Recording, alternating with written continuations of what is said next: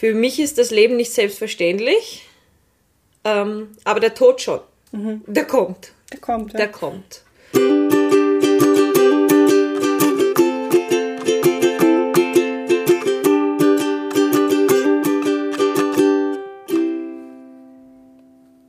Dreißig und ein paar zerquetschte. Der Podcast für mehr Zufriedenheit und weniger Vollholler. Die filterlose Lebenswahrheit von Menschen in ihren 30ern. Menschen wie du und ich plaudern aus dem Nähkästchen. Über Herausforderungen und Erkenntnisse, über Erfolge und Rückschläge. Darüber, wo sie ihre Kraft hernehmen und wie sie durch schwere Zeiten kommen. Was ihnen wichtig ist und was sie gerne früher gewusst hätten. Über Entspannung und Glücksmomente. Und darüber, ob man je erwachsen ist. Echte Menschen, echte Herausforderungen, echte Geschichten. Präsentiert von Linda Janauer.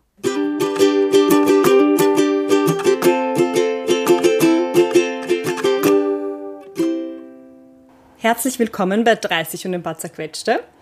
Ähm, heute bin ich zu Gast bei meiner Freundin Bettina Sandhofer. Die Bettina ist 33 Jahre alt und hat vor einem Jahr eine Firma gegründet. Ähm, nebenbei arbeitet sie noch als Volksschullehrerin. Ähm, außerdem ist sie ausgebildete Trauerbegleiterin und Kinesiologin. Ähm, sie ist Mama von zwei Söhnen.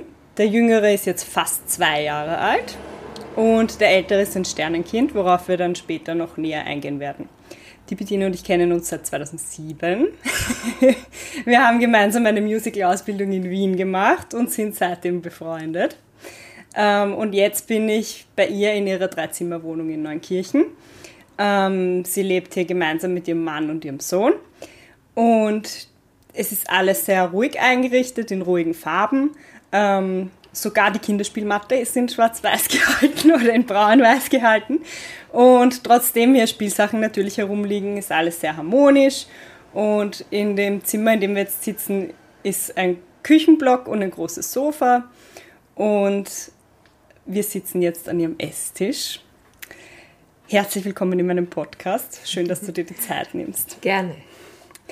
Ähm, ich werde es heute ein bisschen anders machen und die Bediener und ich haben uns darauf geeinigt, dass ich kurz ihre Geschichte zusammenfassen werde, damit wir nachher mehr Zeit haben, über die Ist-Situation zu sprechen.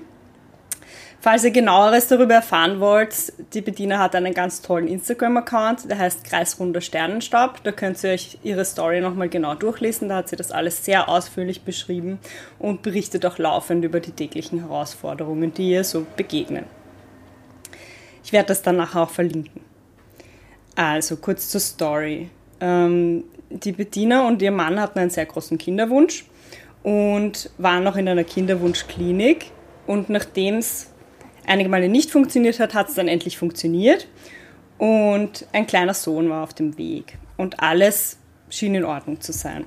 Aber kurz vor dem errechneten Geburtstermin wurde plötzlich ein Herzfehler festgestellt. Und die Bettina wurde in eine Spezialklinik gebracht und es gab einen Notkaiserschnitt und danach wurde der kleine Sohn am offenen Herzen operiert, acht Stunden lang und hat sogar überlebt. Aber leider ist er in derselben Nacht an einem Gehirnschlag verstorben. Und so sind Bettina und ihr Mann zu Sterneneltern geworden. Und heute, drei Jahre später, hat sie einen Instagram-Account für Sterneneltern, den ich eben schon erwähnt habe und sie zeichnet und produziert Produkte mit Botschaften für Sterneneltern, für Sternengroßeltern, Sternengeschwister und auch andere Angehörige. Und außerdem gründet sie gerade einen Verein mit anderen Sterneneltern, um auch eine bessere Informationsweitergabe an Angehörige und an das Gesundheitspersonal zu gewährleisten. Ähm, danke, dass du deine Geschichte mit uns teilst. Ich freue mich ganz besonders, dass wir das heute aufnehmen können. Ähm, ich habe lange überlegt, wie wir anfangen sollen. Ähm, mal meine erste Frage, wie geht's dir heute? Ähm, mir geht's eigentlich gut. Mir geht's gut, ich bin zufrieden. Ja, mit dem Leben, das wir jetzt führen dürfen. Genau. Hat es lange gedauert, bis du sozusagen das sagen konntest, was du jetzt sagst? Ja, schon. Ähm, vor allem, weil man äh, erst draufkommen muss, äh, dass äh, es gar nicht wichtig ist im Leben, was man hat oder äh, was man erlebt hat, weil man sucht sich das ja nicht aus, was man erlebt oder was man erleben darf oder muss. Äh, und dann irgendwann äh, kommt man zur Erkenntnis, dass man trotzdem, äh, trotz dieses Schicksalsschlages, ähm, man was daraus mitnehmen kann. Obwohl ich es mir niemals wünschen würde, das für irgendjemanden oder auch nicht für mich es zu erleben. Aber man darf ruhig äh, was draus mitnehmen dann, weil man hat ja überhaupt keine andere Wahl. Und darum ähm, würde ich sagen, ich bin zufrieden mit dem, was ich habe. Und so zufrieden war ich bestimmt davor nicht. Ich weiß nicht, wenn man früher ähm, hat, habe ich sehr viele Dinge für selbstverständlich äh, gehalten, äh, wie ich weiß nicht, dass wir irgendwo hin Kaffee gehen trinken können, also Kaffee trinken gehen können oder ähm, keine Ahnung, ein Bett zum Schlafen haben und äh, in der Früh aufwachen und gesund sind. Und das ist jetzt anders. Ja, mhm. das, dafür bin ich jetzt immer dankbar. Ja, auch wenn der Tag noch so anstrengend war, was er oft ist, bin ich am Ende des Tages dankbar, dass ich ihn erleben durfte. Mhm. Das ist, das hat sich verändert. Genau. Ja, sehr schön. Ähm, also wie du schon sagst, die Wahrnehmung verschiebt sich natürlich extrem, wenn man jetzt so ein einschneidendes Erlebnis hat. Ähm, hast du auch das Gefühl, abgesehen von der Dankbarkeit, dass du jetzt mit dem Umfeld anders umgehst und auch in deiner Prioritätensetzung einfach anders agierst? Absolut. Also so egal wie was also war es mir sicher nicht noch nie was andere von mir und meinem Verhalten und meinem Umgang mit äh, der Trauer oder mit meinen Kindern äh, denken. Ähm, und äh, ja ich habe ganz ganz viele Leute aussortiert die ich nicht mehr äh, ja die ich nicht mehr in meinem Leben haben möchte weil ja, weil das nur ein zusätzlicher Klotz am Bein ist oder mhm. es, es geht halt ganz viel schon auch nach unseren Regeln jetzt, mhm. ja. Auch diese Beziehungen, die müssen auf Gegenseitigkeit beruhen und ich lasse mich von keiner Seite mehr in irgendeine Enge zwingen. Also ich glaube, dass das viel ausgemacht hat, weil ähm, wenn ich sage immer, wenn jemand mir einen Ratschlag gibt, wie ich dieses oder jenes tun soll, dann sage ich immer, komm und hüpf mal einen Tag in mein Leben, schau mal, wie fühlt sich das an und äh, wie lebt sich das und wie schwer kann das sein und wenn du dann am Ende mir immer noch einen Ratschlag geben möchtest, dann mhm. kann ich ihn gern annehmen oder drüber nachdenken. Ja. Aber ja, sonst nicht. Ja, ja. absolut. Die ja. wissen das ja auch alle nicht. Was nervt dich da am meisten? Ich glaube, das kann man gar nicht so pauschal sagen. Ähm, äh, ich habe eh schon sehr, sehr viele Dinge auch äh, niedergeschrieben, aber wenn äh, zum Beispiel zu mir jemand gesagt hat, ähm, das Leben geht weiter und äh, alles wird irgendwann gut oder ah, du kannst ja noch mehr Kinder kriegen oder... Oh mein Gott, die Leute sind so sensibel. Was war noch ganz schlimm? Ähm, äh, ja, ähm, ja, du musst einfach dich ablenken und wieder arbeiten gehen. Das sind so Dinge, äh, die äh, habe ich alle erstmal aufgenommen, aufgeschrieben und jetzt erst mhm. zwei, drei Jahre später ähm, drüber reflektieren können und auch drüber schreiben können, halt, weil ja. das ich war immer komplett erstaunt oder Aussagen wie, es ist ja schon so und so lange her. Ja, ähm, ja. stimmt. Äh, ist eh schon drei Jahre her, ja, also es sollte ja jetzt nicht mehr wehtun, bitte. Ähm, ja, dann erklär mir das mal, wie das funktionieren soll. Ja. Und ich bin halt schon auch sehr, wie soll ich sagen, vielleicht manchmal auch ein bisschen provokant dann und sag, na stell dir vor, was ist, wenn dein Kind morgen stirbt? Wie lange wird es dauern, bis du wieder fit bist? Ja. ja. Und dann ist meistens eh Stille. Aber ja. das muss man sich halt dann auch einmal trauen. Ja, ja? das muss man sich Das hat sich auch verändert. Das hätte ich sicher früher nicht gemacht, ja. Aber. Dass ja. man ein bisschen äh, mehr zurückredet, meinst du? Ja, und ein bisschen, ein bisschen die Leute ein bisschen in ihren Gedanken und in ihren Gedankenzügen herausfordert. Und dann ist meistens Ruhe, wenn man irgendwas Provokantes zurückgibt. Ja. Oder irgendwas zum, einen Impuls halt. Ja. Es muss nicht immer provokant sein, aber irgendwas, was sie zum Nachdenken bringt, die Menschen. Ja. Ja. Aber ist eh gut. Das heißt, du bildest die Leute auch ein bisschen, indem du sie provozierst. Vielleicht sensibilisieren könnte man es auch nennen, ja, weil, aber das ist ganz wichtig. Das Ja. ist ein Thema, Trauer, Tod, das gibt's für die Leute nicht. Das ist, das ist anderes Sterben, aber sie selber nicht, ja, Ja. oder niemand in ihrem Umfeld und dann plötzlich, bumm. Ja. Ja, also Aber glaubst du, ist das ein bisschen ein gesellschaftliches Problem auch? auf jeden Fall. Also, ja, ja. Ich meine, ja. man, man ist ja der Tod ist ja so, schon so ein schwieriges Thema irgendwie, mit dem das eher tabuisiert ist, aber der Tod von einem Kind Ja. noch viel, viel ärger, ja. oder? Ja, Also ich meine, ich weiß nicht, wie da deine Erlebnisse waren mit. Also, ja, die Leute, ja, wenn die den nicht gesehen haben, also die, Leu die meisten Leute, die ich kenne oder die in meinem Umfeld sind, haben den Theo ja nicht kennengelernt, weil das nicht möglich war. Und darum hat es den auch für die auch gar nicht gegeben. Ja, das war eh noch so kurz, ja. Der war nur kurz da und darum kann er das gar nicht so schwer sein. Da sind ja nicht so viele Erinnerungen da. ah, okay. Ja, also das ist, wenn ein Kind stirbt, ist das noch ganz, also ganz eine andere Geschichte, weil ähm, die Menschen trauen sich auch gar nichts zu sagen zu dir. Ja? Oder die haben immer Angst, etwas Falsches zu sagen. Oder, und dann ist es aber eigentlich genau das Gegenteil von dem, was, was sich einer wünscht, der, dem Ja. das gerade passiert ist. Wa- Was würde man sich da wünschen? Ich finde, am schlimmsten ist es, wenn die Leute den Namen einfach nicht nennen oder nicht drüber reden. Und mh, Sterneneltern generell, die, die lieben das, die Namen ihrer Kinder zu hören, weil sie können sie ja eh nicht so oft hören, ja, oder selber sagen. Und das Schönste ist, wenn man über die Kinder sprechen kann, weil es sind trotzdem die Kinder, auf die man stolz ist. Ja. Das ist einfach so. Ist das von Anfang an so? Also schon gleich am Anfang? Oder was würdest du zum Beispiel Angehörigen raten, wenn jetzt jemand in ihrem Umfeld sowas passiert, wie sie damit umgehen sollen? Ja, eigentlich schon. Also, ich glaube, dass man gerade am Anfang versucht, das alles so oft zu wiederholen, dass man es ja nicht vergisst, weil es sind halt nur so viele kurze Momente. Und wenn normal ein Kind zur Welt kommt, dann freut man sich auch drüber, dann erzählt man auch drüber und genau das Gleiche. Und auch, es haben ja auch diese, du hast ja auch die gleichen Glückshormone, auch wenn das Kind entweder tot zur Welt kommt oder stirbt, das hast du ja ganz normal.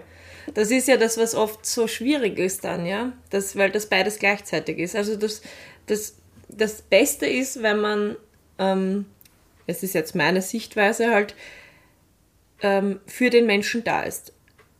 Ganz egal. Und nicht sagt, ruf an, wenn du was brauchst, weil ich habe niemanden angerufen. Ich Ja. habe niemanden die Tür aufgemacht. Also bitte einfach hineingehen und bitte einfach Essen bringen und, und einfach da sein. Und das Wichtigste ist, dass man diesen Schmerz aushält, weil man kann nichts machen. Man kann ja dem Gegenüber nicht helfen. Ja. Aber man kann sitzen und es aushalten. Ja. Und das, das ist gut, wenn man solche Leute hat.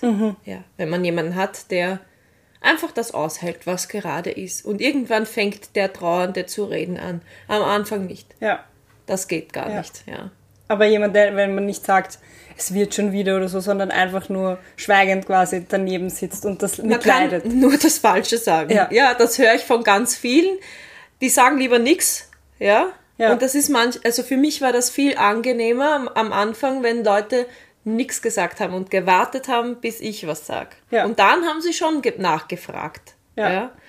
Aber irgendwas zu sagen mit, es wird schon wieder, alles wird wieder gut, nichts wird gut, weil Nein. Auferstehung gibt's nicht, ja. Also das ja, Kinder ja. zurückzaubern kann man nicht. Kann man nicht, Wird ja. also nicht gut. Wird anders, aber nicht gut.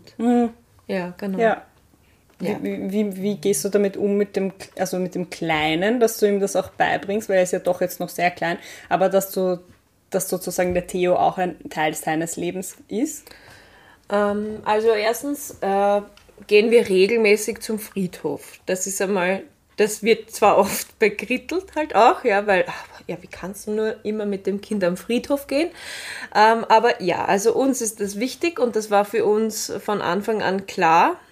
Ähm, und dort gießt er die Blumen, sortiert Steine, zündet Kerzen bläst sie aus, ich zünd sie wieder an.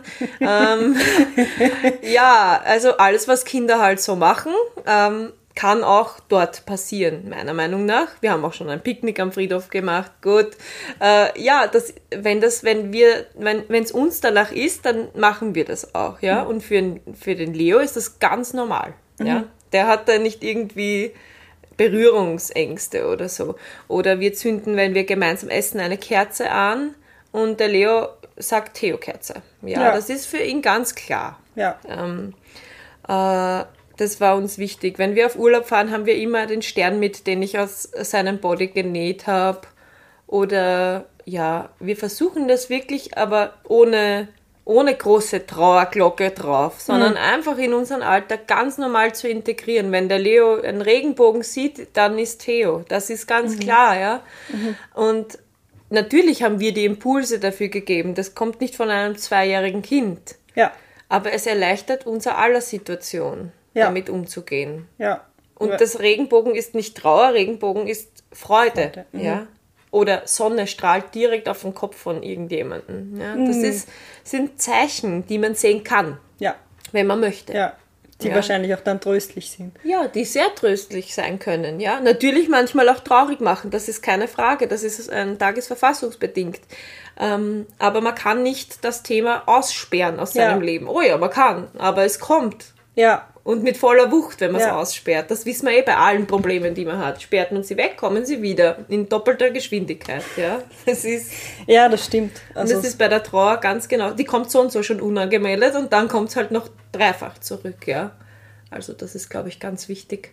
Ja. Dass die Kinder das auch lernen, ähm, den Umgang damit. Also. Ja.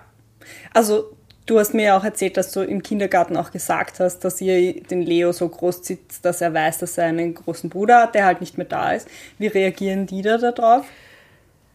Eigentlich wirklich ganz gut. Ich, ich, war eh gespannt. Das war wieder ein bisschen so ein Versuch. Mal schauen, was, was da los, also wie die damit umgehen.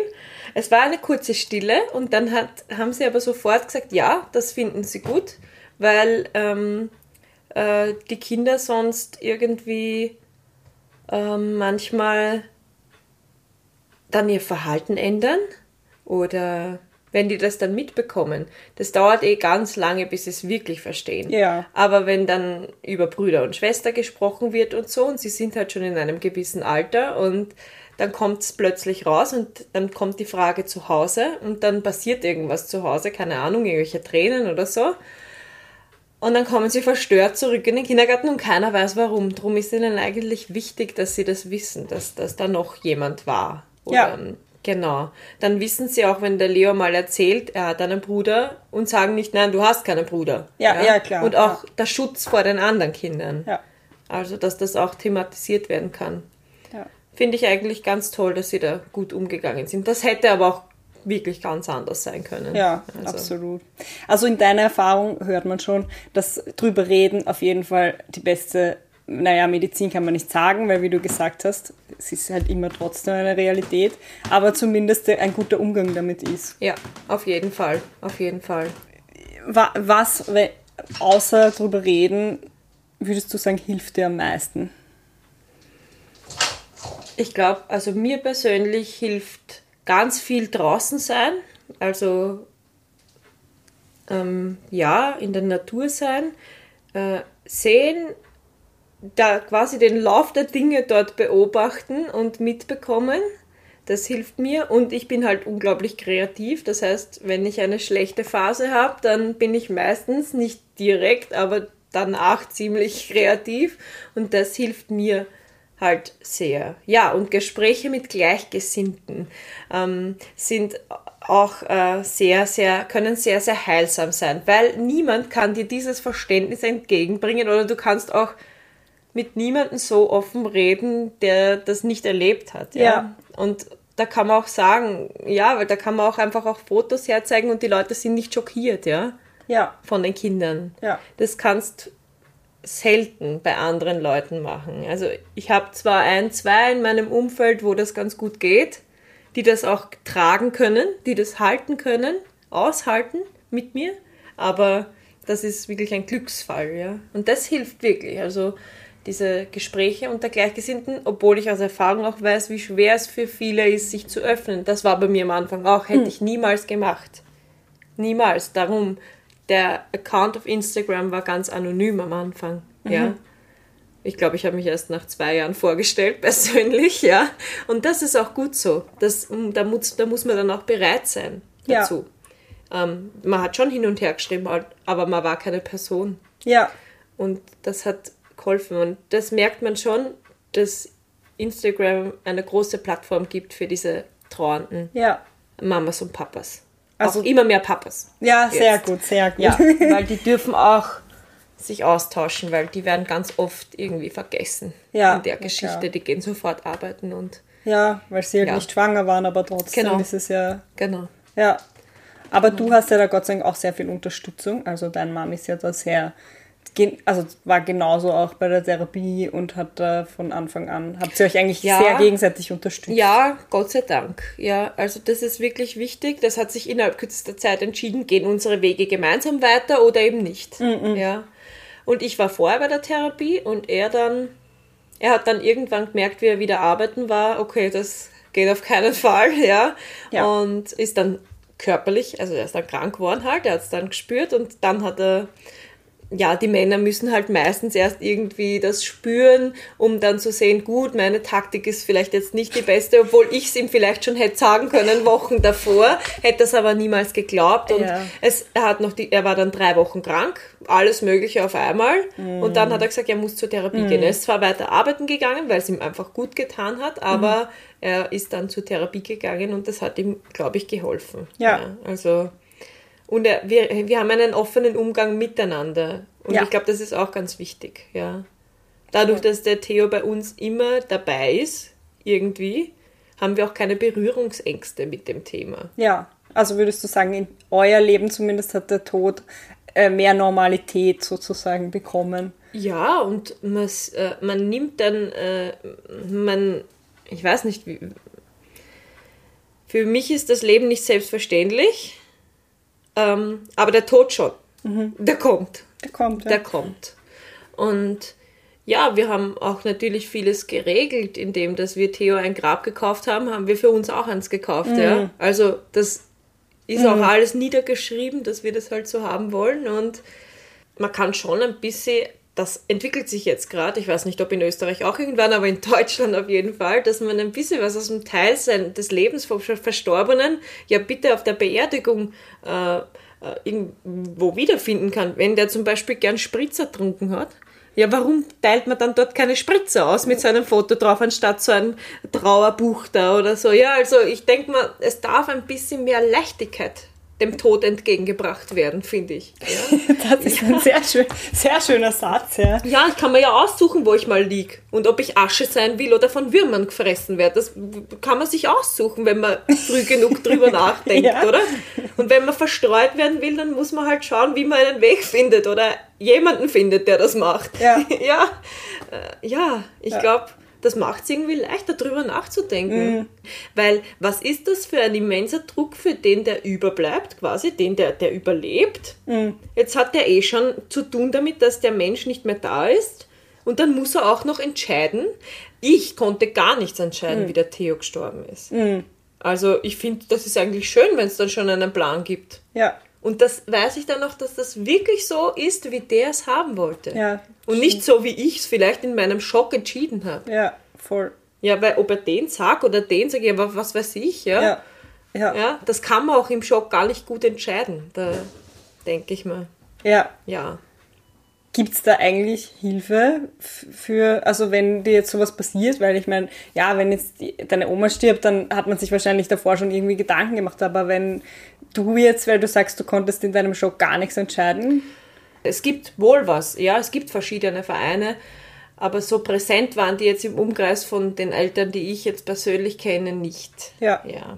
Deswegen gründet ihr ja euren Verein. Wie ja, ist denn das entstanden? Erzähl einmal. Wir, ja, wir sind zu zweit eigentlich gesessen und haben unsere Erlebnisse erzählt, die nicht so schön waren natürlich, also und auch nicht so, ähm, unter, wir wurden äh, nicht so unterstützt und wir haben uns gedacht, das muss ja irgendwie anders gehen und es gibt jetzt schon einige Vereine, also es fängt an, ähm, irgendwie das Thema auch in Österreich präsenter zu werden und wir haben halt jetzt mal ein Grund, Konzept für uns entworfen. Und die zweite ähm, Sternenmama, die hat jetzt auch ihr Regenbogenbaby bekommen halt, die hat jetzt ihr Folgewunder. Jetzt haben wir gesagt, jetzt warten wir mal ein bisschen, lassen ein bisschen Gras drüber wachsen, sie ein bisschen genießen. Ähm, aber grundsätzlich würden wir gerne eben gerade solche Notfallflyer dann austeilen, ähm, kleine Erinnerungsstücke, die eins, äh, zum Beispiel ein kleiner Stern, wo einen die Mama und Papa, äh, Mama und Papa bekommen und eins das Kind mitbekommt, einfach so verbindende Dinge, auch Aktivitäten anbieten, wo Eltern einen Raum bekommen, sich miteinander zu treffen und auszutauschen, wenn es denn für sie der richtige Zeitpunkt halt ist. Das muss man halt immer abwarten. Das war bei mir auch nicht so schnell. Mhm. Ja, das, aber zumindest es gibt dann das Angebot. Genau. Man hat dann die Möglichkeit, jemanden ja. zu holen, auch in der Akutsituation. Mhm. Weil das ist das, wo ich immer sage, das hat mir ganz stark gefehlt und auch eben meiner Freundin, dass da niemand war, der sich ausgekannt hat. Dass niemand gesagt hat, ja, so ist es okay. Ja, du kannst dein Kind noch angreifen oder du, ja. Aber ich habe halt vielleicht auch wirklich Pech gehabt. Aber meine Freundin hat offenbar auch Pech gehabt, dass da niemand war, ja. Und das würde ich mir wünschen, dass es Standard wird, dass man einen Fotografen holt, wenn ein, ein Kind stirbt. Da ja. gibt es ja den Verein Dein Sternenkind, die ehrenamtlich eben fotografieren, ähm, was ich total super finde. Das war leider eben bei uns nicht der Fall und mhm. bei, bei meiner Freundin halt auch nicht. Ähm, und bei der anderen, die ich kenne, auch nicht. Das heißt, das sollte ja. dann schon, das kann ich in der Situation ja gar nicht machen, weil ich weiß ja nicht, ich habe mich noch nie vorher damit befasst, wenn genau. mir das passiert. Folgedessen würde ich mir wünschen, das würde das Personal dann dort quasi vorschlagen ja. oder gleich an oder fragen, möchtet ihr das haben? Da gibt es was. Ja, ja, genau. Also das ich, es wird besser, ja, das kommt schon und es, ich kenne auch einige, die, die das erlebt haben, aber ich finde, dass das ein Standard sein sollte, weil das ist das aller, allererste und aller, ja. allerletzte. Ja. ja. Das sind so wenige ja. Erinnerungen und man klammert sich an diese wenigen Erinnerungen, ja. die man hat. Nicht wie beim Opa, wo man hier 400 Hemden im Kasten hängen hat. Das gibt's nicht. Ja, ja, stimmt. Es gibt nur diese Tage, Stunden, Minuten, ja. wo es keine Fotos gibt. Ja. Weil, wie soll ich direkt nach der Geburt, wenn ich Notkaiserschnitt meistens halt, ja, wie soll ich da 400 Fotos machen auf meinem Handy? Ja. Ja, das ist was ganz Wertvolles, diese Sternenkind-Fotografen, die sind super toll. Mhm. Ja. Sehr gut. Ich glaube, jetzt holen wir mal den Leo ab, oder? Guter Plan. Und dann machen wir weiter. Guter Plan. ähm, genau, wir waren stehen geblieben, eh schon ungefähr bei deinem Instagram-Account, glaube ich. Ähm, du hast vorher gesagt, du hast das eigentlich anonym begonnen, um sozusagen dich austauschen zu können. Genau. Und um ein bisschen einen geschützten Raum zu schaffen. Genau, wo niemand weiß, wer ich bin, wo ich wohne, weil ja, das ist, wenn man in einer kleinen Stadt wohnt und jeder jeden kennt und jeder über jeden redet, gut oder schlecht oder beides, ähm, ist, war das für mich die beste Möglichkeit, einmal mich auszutauschen mit Gleichgesinnten. Ja. Ja, und wie hat sich das dann so entwickelt, dass du jetzt regelmäßig postest und dass du deine schönen Zeichnungen noch ähm, online stellst? Irgendwie äh, hat sich das dann verselbstständigt, weil ich begonnen habe, äh, Theos Geschichte zu erzählen und dann habe ich mich eben irgendwann mal vorgestellt. Das war, glaube ich, letztes Jahr erst. Ähm, und dann ja, dann habe ich mir selbst eine Tasse gemacht. So hat das eigentlich dann begonnen, weil kreativ war ich vorher schon. Also ich habe schon Karten gemacht und so, alles mit der Hand. Und dann habe ich mir selbst eine Sternemama-Tasse gemacht, weil ich mir gedacht habe, ja, das, das ist was, was mir gut tut.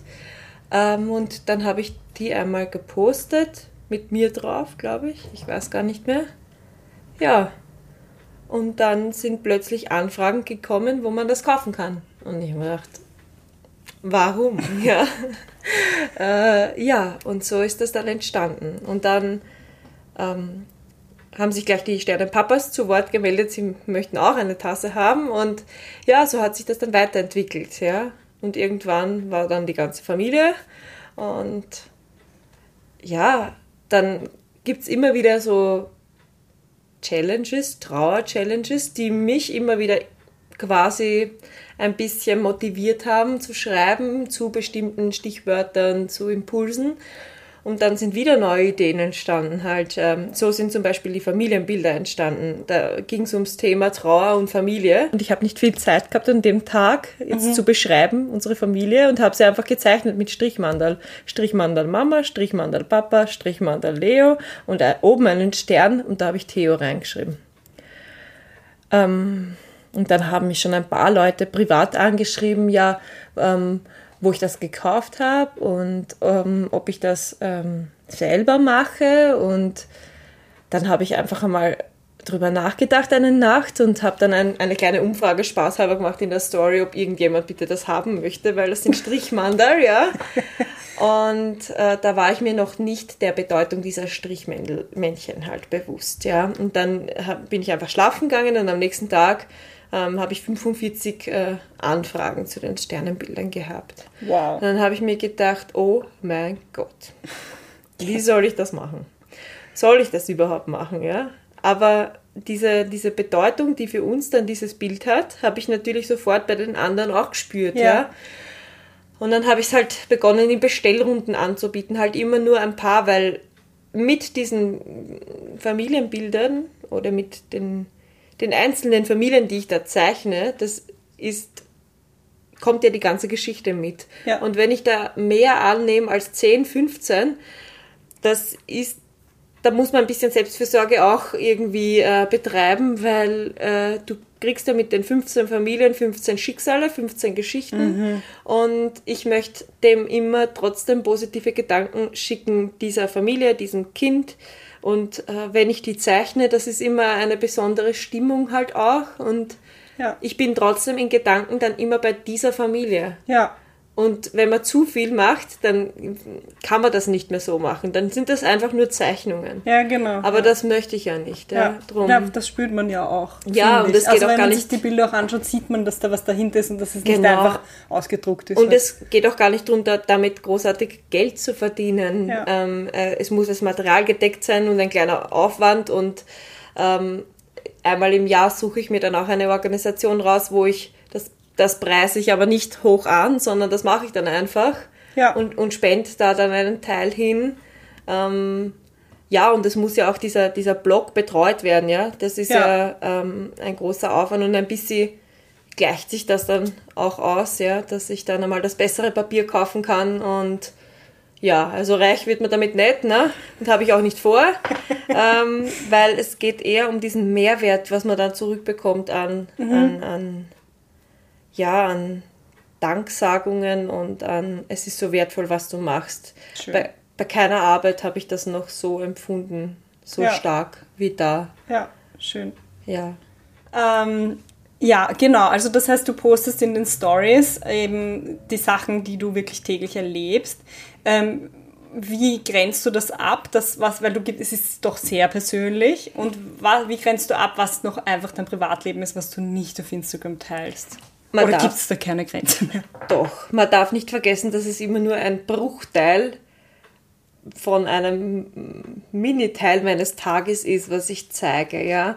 Äh, ich, mein, es, zum Beispiel bei meinen Tassen oder so, wenn ich meine Tasse in der Früh, wenn ich einen Kaffee trinke und das fällt mir gerade ein, hey, ich poste jetzt mal meine Tasse, ist es meistens so automatisch so wie eine Verbindung zu den anderen Leuten, die die Tasse schon gekauft haben, die das dann auch posten. Mhm. Sie sich selbst mit der Tasse. Und das finde ich schön, aber das ist immer nur so ein Impuls. Ich denke mir nicht in der Früh so, oh Gott, wie kann ich meine Tasse jetzt am besten äh, präsentieren, sondern das sind so Milli Millisekunden oder die Leute, ja, sie, sie wollen halt schon auch sehen, wie unser, wie unser normales Leben ist, aber das ist zum Beispiel, weiß nicht, in der Früh, äh, man, wenn wir extra früh aufstehen, also nicht ich, aber der Leo, dann poste ich die Uhr dazu, einfach weil, dass die mhm. Leute auch was zum Lachen haben. Ja. Manchmal frage ich ihn äh, auch, wie es ihnen geht in der Story, weil zum Beispiel meine Nacht besonders beschissen war. Ja, so. Mhm, ja. Ich versuche sie ein bisschen auch an ihr, äh, an dieses Aktuelle in, mit zu erinnern, hey, ich kann am Spielplatz sitzen,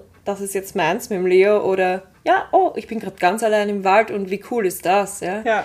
es sind so ganz kleine Sequenzen und die, das kostet auch nicht viel Zeit. Mein Mann hat am Anfang gesagt, um Gottes Willen, äh, wie schrecklich und das, da wirst du nur am Handy hängen und mittlerweile sagt er, es fällt ihm nicht einmal mehr auf, wenn, wenn ich was online stelle, aber wenn man selber natürlich erst reinkommen muss oder weiß nicht, wenn wir was Cooles backen oder was Neues ausprobieren, es sind trotzdem immer diese Impulse dahinter, hey, probier das vielleicht einmal aus, mhm. mir tut das gerade gut. Mhm. Ja, das, das ist mir da ganz wichtig. Ja. Ja. Also so auch ein bisschen als Ratgeber dass die anderen das oder als Impulsgeber, dass die anderen das nutzen können. Ja, wenn ich zum Beispiel Zimtschnecken ausprobiere, fragen mich die Leute dann nach dem Rezept, ja. Mhm. Aber das ist ja gar nicht viel von meinem Leben, sondern ich schicke dann einfach ein Rezept und tue jemandem somit irgendwas Gutes. Ja, ja, ja. Gebe ihnen einen Impuls äh, zum, hey, probier das aus, auch wenn es da gerade scheiße geht, probier das vielleicht aus. Vielleicht ja. hilft dir das, ja. Ja. Und kriegst du da auch das Feedback, dass die Leute sich, also dass ihnen das wirklich hilft? Ja, also auf jeden Fall die Posts, also ich müsste mal schauen, wie viele Beiträge da, drunter sind oder Kommentare, wo dann steht, du sprichst mir aus der Seele, du zeigst genau das auf, was gerade in mir vorgeht mhm. und du traust dich das aussprechen, was sonst keiner sagt und das ist dann schon für mich immer so ein bisschen, ja gut, da, genau deswegen mache ich das, ja. ja. Schön. Weil ich traue mich viel sagen, was viele nicht sagen ja. würden, ja aber einfach auch aus dem, wie ich halt geworden bin durch das alles. Ja, ja. klar, ja. Und das mögen die. Und das schätzen sie, glaube ich, auch. Ja. Ja. Diese Echtheit. Mhm. Dieses auch, aber auch wenn es mir mal ganz schlecht geht, das schreibe ich auch. Ja. Das gibt's auch, ja. Ja. Manchmal kommt tagelang nichts, weil einfach nichts kommt. Ja. Und ich denke mal, immer dieser, was, da liest man Algorithmus, was weiß ich das ist mir ganz egal. Darum geht es mir wirklich gar nicht. Dann habe ich halt eine geringere Reichweite. Ich will ja eh nur die Leute erreichen, die erreicht werden wollen. Ja. ja. Denen es auch wirklich was bedeutet. Irgendwelche anderen. Ja. ja. das ist mir ganz egal. Ja. ja. Voll. Und ja, ob schön. ich jetzt 500 oder 2000 Abonnenten habe, ist mir auch egal. Ja. Ja. ja, weil umso weniger, umso besser wäre es in meinem Fall. Ne?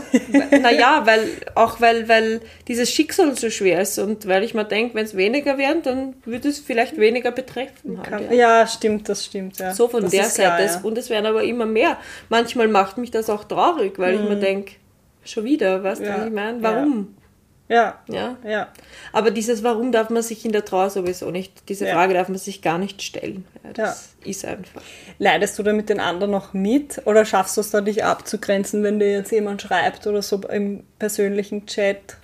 Grundsätzlich kann ich mich wirklich gut abgrenzen. Ich lese das als äh, Faktenstory, lebe da ganz kurz mit, schreibe manchmal was dazu, wenn mir was einfällt, was ich vielleicht als hilfreich erachte. Aber ich bin da ganz vorsichtig, weil wer weiß, ob das Gegenüber das gut findet. Ja. Ähm, meistens tun die Worte gut, weil ich schreibe da ja nicht viel, zwei Sätze. Und dann ist für mich auch wieder gut. Aber es gibt Geschichten, die nehmen mich sehr wohl mit. Das mhm. ist natürlich äh, einerseits ähnliche Geschichten. Mhm.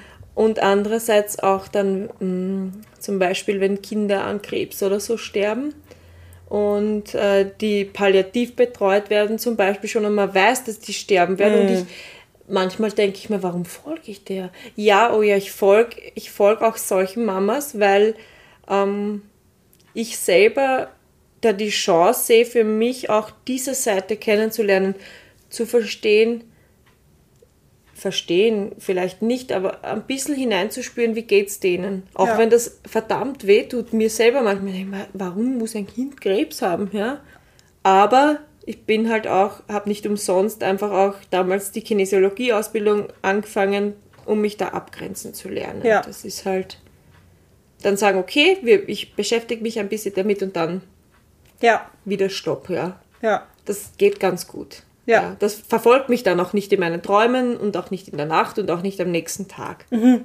Das ist halt gut, ja, aber das muss man lernen. Aber die Kinesiologie-Ausbildung hast du ja relativ knapp eigentlich nach Theos Tod angefangen, oder? Ja, das war eine spontane Entscheidung. Ich habe mir gedacht, so, jetzt bin ich, jetzt, da war, war ich gerade, bin ich gerade frisch mit dem Leo schwanger gewesen mhm. und bin vorzeitig in den Mutterschutz geschickt worden, aufgrund der Anamnese halt. Und ich habe mir gedacht, Ja gut, ich meine, ich habe ein paar Projekte, aber ich habe noch ein bisschen Zeit, ja. Und äh, ähm, das interessiert mich eigentlich schon. Ich weiß nicht, vielleicht ist Hexerei, aber wurscht, ich schaue mir das jetzt mal an. Ich will jetzt herausfinden, was das ist. Weil mir hat ja in der extremen Trauersituation damals äh, eine befreundete Kinesiologin, ich würde jetzt sagen, Kopf und Kragen gerettet und auch ähm, meinen Zukunftsweg gelegt mit mir. Und, und auch mich in der Schwangerschaft mit dem Leo begleitet. Darum habe ich mir gedacht, ich weiß nicht, die macht Hexerei, aber ist wurscht, vielleicht kann ich ein bisschen was von dieser Hexerei auch lernen, kann ihr nicht schaden. Und darum habe ich das äh, gemacht und ähm, habe es so lange gemacht, bis der Leo zur Welt gekommen ist, genau. Und dann habe ich, ja, dann habe ich keinen Kopf mehr gehabt. Ja. Aber die Trauerbegleitung hast du ja dann auch noch gemacht. Ja, die habe ich gemacht, die habe ich begonnen, wie der Leo ein Jahr alt war. Genau. Genau, weil es mir selber wichtig war, weil ich mich weiterbilden Ja. wollte und die Hintergründe erfahren wollte. Das war aber dann nicht nur für deine eigene Trauer mehr, sondern auch schon für die Menschen, denen war- du auf Instagram genau, jetzt hilfst. Ja. Genau, genau. Das war wohl für meine eigene Trauer zum Schauen, habe ich alles irgendwie unter Anführungszeichen richtig gemacht, Äh, schätze ich mich richtig ein, Mhm. das war das. Und dann kam dieses, oh, okay, ich helfe offenbar schon Leuten ziemlich ja. und dann weißt du auch noch die Hintergründe. Hm, Warum du was in welcher Situation nicht schreibst, sagst, das weiß man ja eh von der eigenen Erfahrung, aber wenn das dann wissenschaftlich belegt ist und ich das irgendwo gelesen habe, wissen wir eh, wie das ist, dann denke ich mir, okay, ich mache auch jetzt wirklich nichts, was wem schaden kann. Ja, ja, Und- ja, ja. Genau. Und so diese Akuttrauerbegleitung ist das, was ich mir wünschen würde, dass es ja geben würde hier. Ähm, und wenn die Zeit gekommen ist, kann ich mir auch vorstellen, dass ich später sowas mache, weil ich habe keine Angst vor toten Kindern. Ja, ja, ja. Weil viele Leute sagen ja, ja, die, auch die Trauerbegleiter sind, ja, sie machen das gerne, aber ja, aber eben wenn alte Leute sterben oder so, ja. Weil wenn du direkt in so eine Situation reinkommst, und das ist ja das, wo der Trauerbegleiter eigentlich gebraucht würde. Ja, Da brauche ich nicht beim Bestatter. Ja. Auch, auch, ja. Aber in der Akutsituation ist ganz wichtig, dass jemand da ist, der sagt, du kannst nichts falsch machen, es ist alles richtig so, wie du es machst. Du bist die Mama, das ist das Kind. Ja, Das ganz, ganz, ganz fest klarstellen, dass du trotzdem die Mama bist. ja, Ja. ja, ja. Und dass, wie du dein Kind angreifen kannst und so, was die einfach ein bisschen, denen ein bisschen einen Rücken stärken. Mit Ja. ja. Natürlich ist sowas schlimm, ja, aber ich habe, ich, die Kinder sind genauso hübsch oder nicht hübsch wie andere Kinder. Ja. Sie sind halt tot. Ja, Und manchmal sieht man es und manchmal nicht. ja. Ja. Und man spürt es aber als Mama dann, Ja, wenn da ja, die natürlich. Seele raussteigt Ja. aus dem Kind. Und wenn du da allein bist, das ist schon, Mhm. ich finde, das gehört begleitet. Ja. Oder zumindest danach aufgearbeitet. Ja. Absolut. Und das ja. ist halt, wäre schön, wenn sowas ist halt auf jeden Fall besser, wenn man Unterstützung dazu möglich hat. wäre. Ich meine, ich weiß, ich bin keine Psychologin oder so und auch keine Psychiater oder Therapeut, aber ich habe das halt selbst erlebt und ja, und ich glaube gemeinsam, wenn all die Leute zusammenarbeiten würden, die Mediziner und vielleicht auch die Menschen mit eigener Erfahrung, dann wäre das für die Betroffenen sicher ein Gewinn. Ja. Auf jeden Fall. Dass, dass man dazu hört, was man vielleicht brauchen könnte oder was wichtig wäre. Weiß nicht, Fußabdruck, Handabdruck, Haare abschneiden. Ja, Kleinigkeiten, ja. Kriegt man nie wieder, woher soll ich das dann nehmen? Ne? Ich kann es ja nicht wieder ausbutteln. Ja. Und das ist, wenn das nicht gemacht wird, dann nimmt man den Eltern ganz, ganz viel. Mhm. Ja. Ja. Mhm. ja. Gut, dass, dass du dich da so in diese Richtung entwickelst und auch deine Erfahrungen teilst und damit anderen sicher helfen wirst. Und schon tust. also Ja. keine Frage, ja, definitiv jetzt schon. Ja. Wie hast du dann nebenbei noch Zeit, Volksschullehrerin zu sein? Das habe ich mir im Sommer jetzt erst überlegt. Da bin ich drauf gekommen, naja, jetzt ist meine Karenz dann zu Ende. Ähm, ja, also das hat halt für mich so immer dieses, ich war ja zwischen den beiden Kindern nur drei Wochen arbeiten und dann war ich halt schwanger mit Leo. Und ähm, eigentlich mag ich das, was ich dort mache.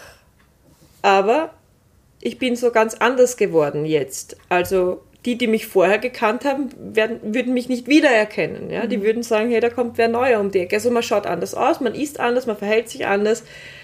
Und ich habe ein bisschen Bedenken gehabt, oder eigentlich habe ich es immer noch ein bisschen, ob das wirklich, ähm, ja, ob ich das aushalte dort, ja, weil mhm. dort bin ich ja nicht für ein Menschenleben verantwortlich, sondern für im schlimmsten Fall oder besten Fall 25. Und da, dessen wird man sich, glaube ich, erst bewusst, wenn man sowas erlebt hat, mhm. wie ich. Ich habe das früher, war ich natürlich, ich habe meine Arbeit immer gut gemacht und gewissenhaft und auch gerne, aber das, was dahinter ist, das habe ich nie so gesehen, ja, so wie jetzt. Und ja, es geht sich schon irgendwie aus. Ich arbeite zurzeit nur Teilzeit und ähm, man muss halt das alles ein bisschen organisieren, sagen wir mal so. Also der Tag kann nicht mehr so gemütlich sein, wie er vorher war. Ja. Mhm. Der Leo muss früher in den Kindergarten und ich muss früher aufstehen. Das ist das Schlimmste an der ganzen Sache, weil ich überhaupt kein Morgenmensch bin. Ich weiß auch gar nicht, was mir da eingefallen ist, wie ich diesen Beruf damals ergriffen habe, weil ich war noch nie ein Morgenmensch. Deswegen, das ist eigentlich das Einzige, was wirklich negativ ist an unserem Beruf, dieses ab 8 Uhr voll aufnahmefähig zu sein und ja, die Kinder stellen 500 Fragen am Vormittag, jeder einzelne. Also man muss das schon aushalten können, ja, weil viele sind ja mit einem Kind schon überfordert, so wie ich manchmal auch. Ja, und dann denke ich mir, oh Gott, einen Tag vor Schulbeginn habe ich mir gedacht, puh, schauen wir mal. Aber grundsätzlich habe ich festgestellt, dass es trotzdem ein toller Beruf ist, weil, weil man ja was bewegen kann, zumindest bei mhm. ein paar Kindern. Ja. ja. Und ein paar Familien damit beeinflusst und deren Leben. Und ja, ja, und ich habe einen, Saug, äh, einen Saugroboter. Seitdem geht es besser. Der fährt, während ich in der Schule bin. Das muss man auch dazu sagen, ja. Mhm. Ja, das ist wichtig. Man muss sich das Leben erleichtern, Absolut. ja. Man braucht es nicht schwieriger machen, als es eh schon ist, ja. ja. Schaut auch zu den Saugrobotern. Ja, ja ich will keine Erfindung. Werbung machen, aber es spart eineinhalb Stunden meine, meines Tages circa, ja, mit einer Katze und einem kleinen Kind. Ja, na klar. Ja, super ist das. Kann ich nur empfehlen. Ja, genau. Und das schauen wir mal, wie sich das halt weiterentwickelt, beruflich und, und so, ja. Schauen wir. Man weiß es nie, man weiß nicht, was morgen ist. Man weiß es nicht, das genau, das nicht. ist es ja. ja und darum ist es so planen. wichtig, dass das hier und jetzt eigentlich das Wichtigste ist. Ja. Ja, das ist ja. Der Moment ist das Wichtigste. Ja, sehr schön. ja, und man, ich muss mich selber immer daran erinnern. Mhm. Das Einspeichern. Oh Gott, ja. Ja ja, jetzt habe ich einen schönen Moment, den speichere ich jetzt ab. Ja. Das ist auch so ein bisschen aus der Kinesiologie-Ausbildung hängen geblieben. Dieses, wenn es gerade super schön ist, bitte kurz abspeichern. Für wenn es mal nicht so schön ist. Ja, dass man ein bisschen genau. innehält und sagt, diesen Moment, den merke ich mir jetzt. Ja, ja, und auch dankbar ist dann für diesen Moment, ja. weil es nicht selbstverständlich ist. Ja, das, das stimmt. Genau. Ja. Ja, ich frage dich jetzt die zwei Fragen, die ich allen meinen Gästen stelle. Und zwar das eine ist, welche Entwicklung hast du seit Mitte 20 gemacht? Du hast das natürlich eh schon viel beantwortet, weil bei dir natürlich noch ein erschwerendes dieses Erlebnis dazwischen kommt. Aber wie kannst du vielleicht sagen, wie sich so deine Zukunftspläne oder so dann entwickelt haben? wenn du dich mit dich Mitte 20 vergleichst? Hm. Naja, grundsätzlich ähm, habe ich überhaupt aufgehört, Pläne zu machen von Mitte 20 und jetzt zu vergleichen. Ich habe, ja, ich habe eigentlich alles über Bord geworfen, was ich geplant habe. Wir wollten ein, ein großes Haus bauen und was, was weiß ich, ja, das ist alles einfach. Und ja, gut, wir haben noch geheiratet, das ist sich noch ausgegangen, das, da waren wir noch quasi in der Entwicklung ähm, ich, ich liebe meinen Mann und ich würde ihn auch jeden Tag wieder heiraten, aber es ist nicht unbedingt notwendig, ja. Mhm. Ähm, ja, das hat sich schon verändert. Man hat vorher so eine fixe Vorstellung gehabt, wie das ist und wann man Kinder bekommt und wann man ein Haus haben muss, damit sich das mit dem Kredit noch ausgeht, bis man stirbt. Ja, naja, ja. das muss man wirklich so sehen. Ja, das haben wir alles über Bord geworfen, weil das ist alles nicht so wichtig. Also da habe ich mich extrem entwickelt, dass ich total entspannt der Zukunft gegenüber bin, weil weiß ich, ob ich zusammengeführt wäre, wenn ich auf die Straße gehe und dann habe ich vielleicht einen 2000 Euro Kredit zurückbezahlt bis zu dem Zeitpunkt, wo mich ein Auto überfahren hat mhm. und habe mir nichts leisten können deswegen oder wenig. Ja. Ah, das hat sich stark verändert. Früher hätte ich alles mal, hätte ich sicher viel dafür getan, dass, dass ich ein schönes großes Haus habe und, und, und einen Garten und einen Baum pflanze und vielleicht einen Hund. Und jetzt denke ich mir, oh Gott, das muss ein anderer Mensch äh, äh, gesagt haben. Und das ist auch gut, wenn man das ja. dann zugibt, dass diese Pläne ja.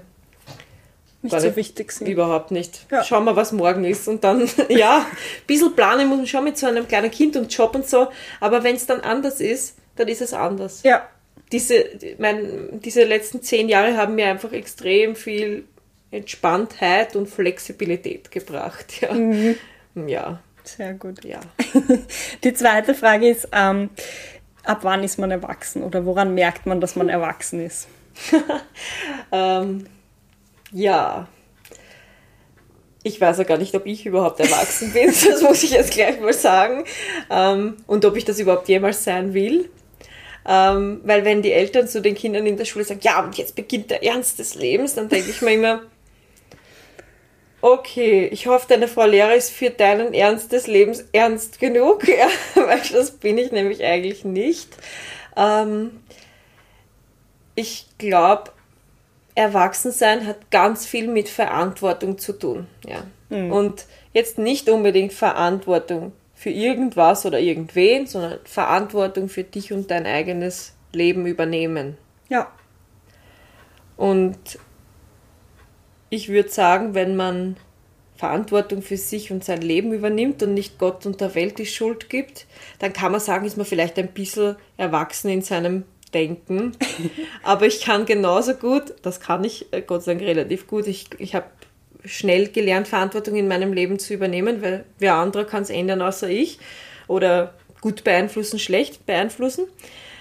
Aber das ist ein ganz kleiner Bruchteil, der erwachsen ist von mir. Aber ich kann mich genauso im Schnee wälzeln oder eine Sandburg bauen und jemand würde jetzt vielleicht ein Außenstehender würde sagen, ja, die spinnt, ja. Oder in Lacken hüpfen, das mache ich total gern und die Leute schauen mich an und ich denke mir immer, ja, äh, willst vielleicht selber auch, ja? Ja. ja. Lass da das nicht nehmen, ja. dieses, solange du ein bisschen was von einem Kind äh, äh sein äh, in dir haben darfst, dann oder dir dir es erlaubst, dann ist dein Leben so viel bunter einfach. Ja, es, man muss nicht erwachsen sein und super gescheit. Ja, also wenn man sein Leben gut bewältigen kann, ich meine, wie oft laufe ich rund um mein Sofa am Tag, weil mein kleiner Sohn will, dass ich mit ihm rund ums Sofa laufe. Ich meine, jeder, der, der das sieht, denkt sich, ja, die spinnt, ja. Ja, eh, vielleicht. aber, aber jetzt will er es. Und in 10, 15 Jahren findet er das eh nicht mehr interessant. Ja. Stimmt. Und ich glaube, das ist wieder dieses, dieses Moment, das ist auch erwachsen, dieses im Moment leben. Stimmt. Würde ich jedem wünschen, aber auch dieses Blödsinn machen, würde ich auch jedem wünschen, dass er sich das traut. Oder verrückte Sachen machen. Einen Tag nach Berlin fliegen oder so.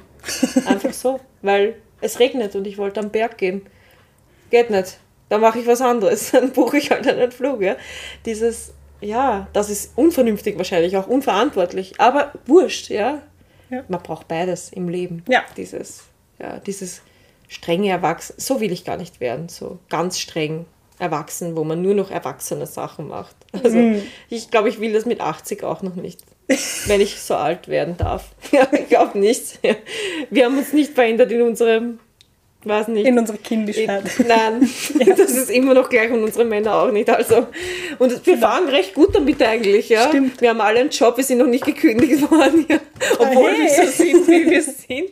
Ja, also noch ist mir nichts passiert mit meiner Art. Also ja, wird es schon so stimmig sein. Ja. ja auf jeden Fall. Wenn es sich gut anfühlt. Ja, ist das Wichtigste. Ja. Genau.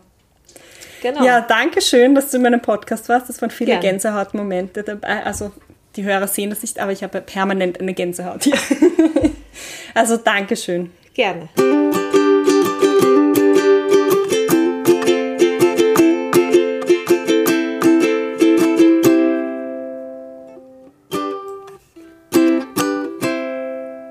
Was für ein inspirierendes Gespräch, oder?